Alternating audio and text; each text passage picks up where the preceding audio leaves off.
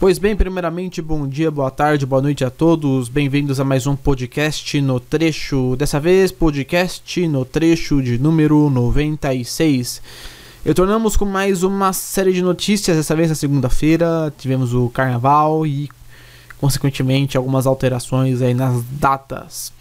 Antes de começar, talvez como vocês já devem estar percebendo, o nosso programa não está com o áudio de fundo, né? Nós ouvimos as sugestões dos nossos ouvintes e a maioria deles optou por não ter música de fundo, certo? Eu não sei como vai ficar o programa, eu vou é, fazendo testes aqui antes de começar. Tem um chiado estranho, um ruído bizarro. É, eu não consegui tirar, mas eu vou tentar editar para evitar com que esse som é, de fundo permaneça. Espero que vocês compreendam a situação e que ela infelizmente é presente aqui nos nossos estúdios caseiros.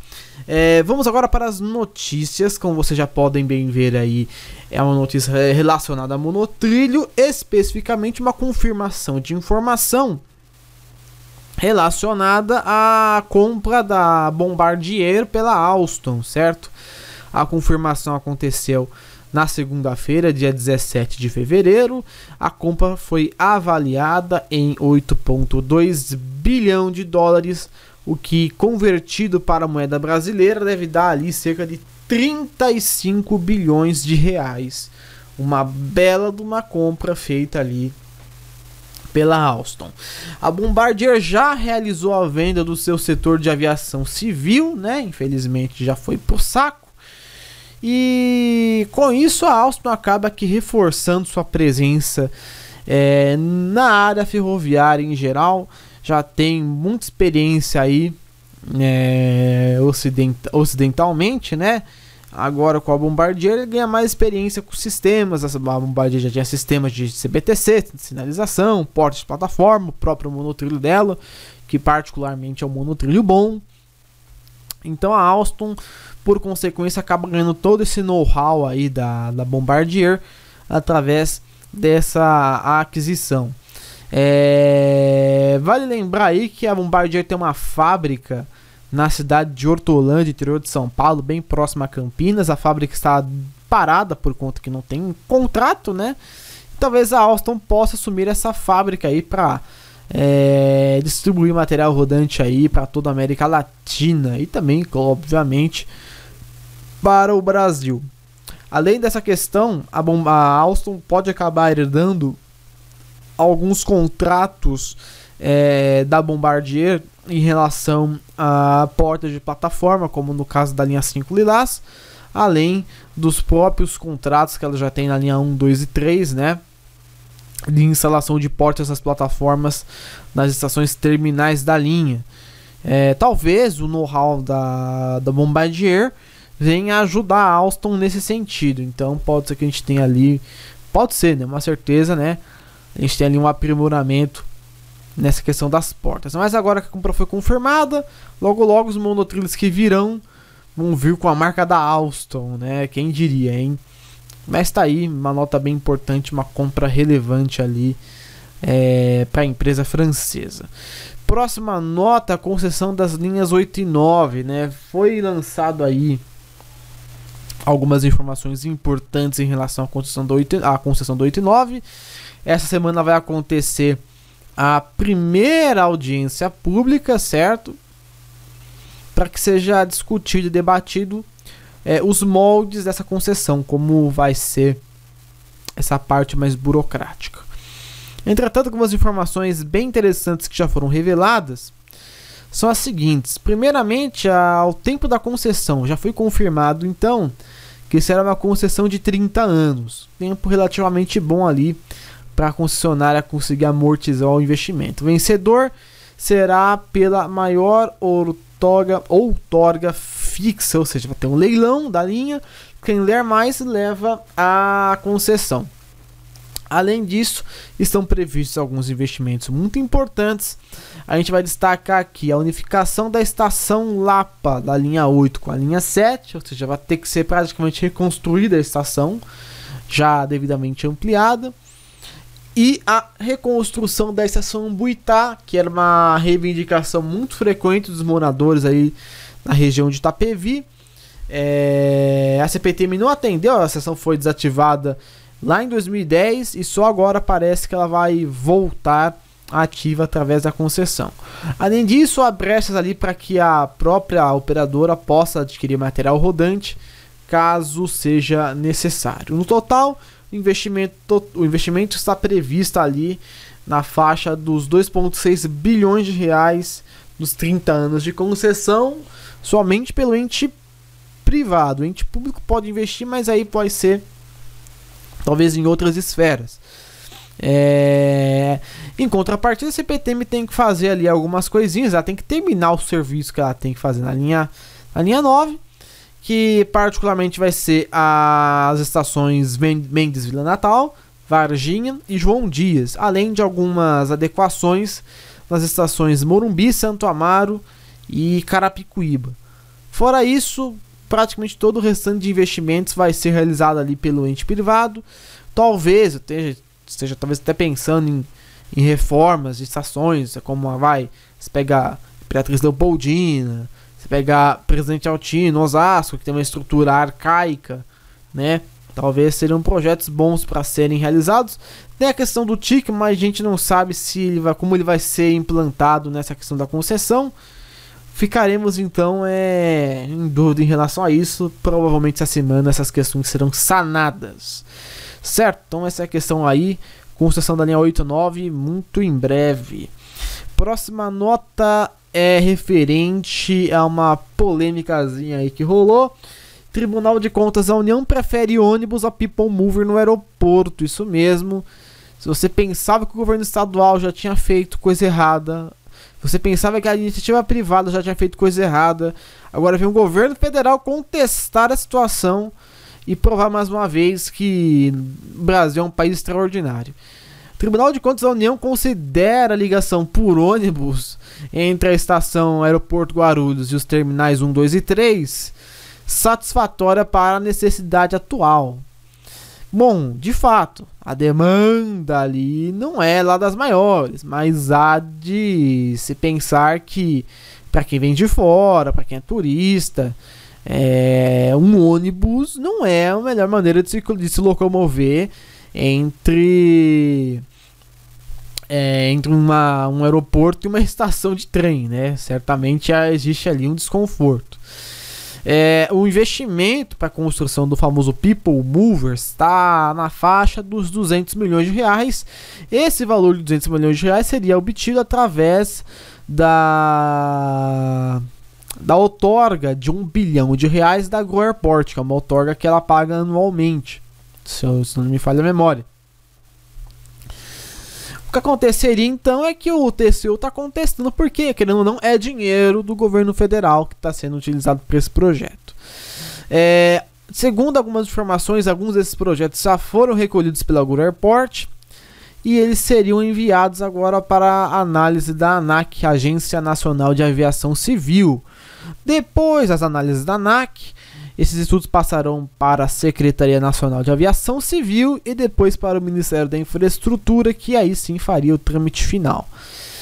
A expectativa é que o People Mover ligando a estação de trem até o aeroporto fique pronto em meados de 2021 ou 2022, que é justamente ano eleitoral muito perspicaz ali por parte de, certo, de, de certos dirigentes da esfera estadual, né? Seria, seria ali com certeza uma grande propaganda.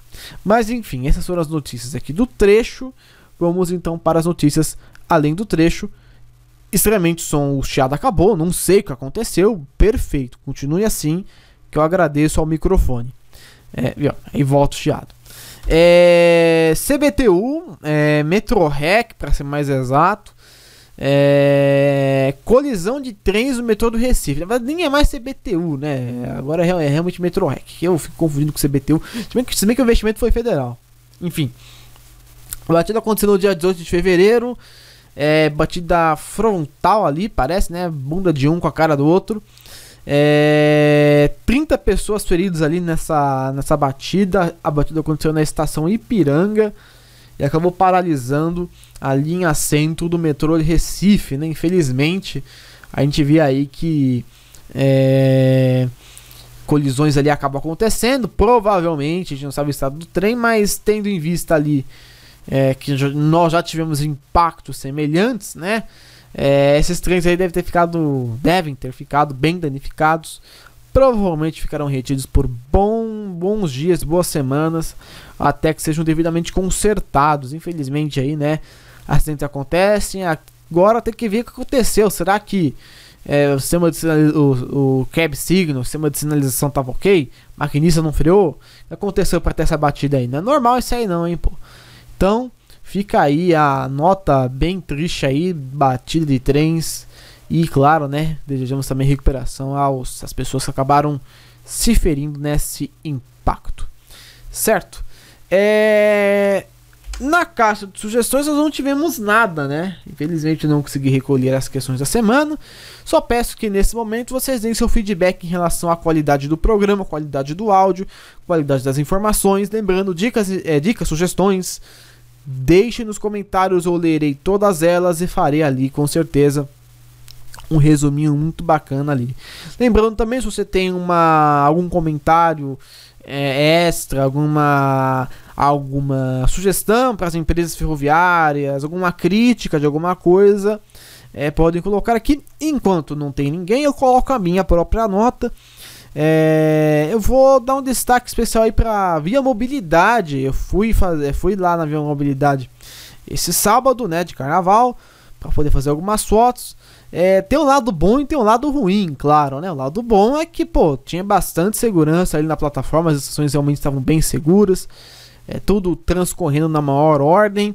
O problema é que, né, infelizmente, fui barrado duas vezes pela via mobilidade de realizar meus registros fotográficos. A gente entende que a presença de uma câmera fotográfica parece que é uma arma, sabe, exposta, mas não tem problema. A gente respeita ali as determinações da empresa. Enviarei em breve uma solicitação para que eu possa realizar fotos legalmente, se possível, né? Vamos ver como é que acontece. Mas se quer uma nota de elogio, né? Ver mobilidade com segurança e uma nota triste que para mim, né, ser barrado duas vezes fazer foto, né, é complicado, né? Tudo bem que eu tenho equipamento profissional, mas sabe, é chato uma situação dessas. Fica aí uma nota, uma crítica construtiva. Espero que a VM, por favor, libere aí fotos é, não, para não só para mim, mas para todas as pessoas que desejam ali realizar o hobby que é saudável, que é o hobby da fotografia ferroviária. Passando então para as fotos da semana, separamos aqui alguns registros bem interessantes.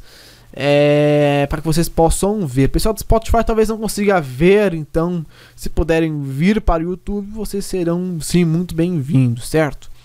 É, primeira foto da semana, então, é a foto do Carlos Vitor, busólogo guarulhense. Fez a foto aí na seção do Jaraguá. Plataforma. Agora não sei se é sentido. Parece que tá sentido luz aí, né? Sentido morato não tá. Mas enfim, uma ótima foto.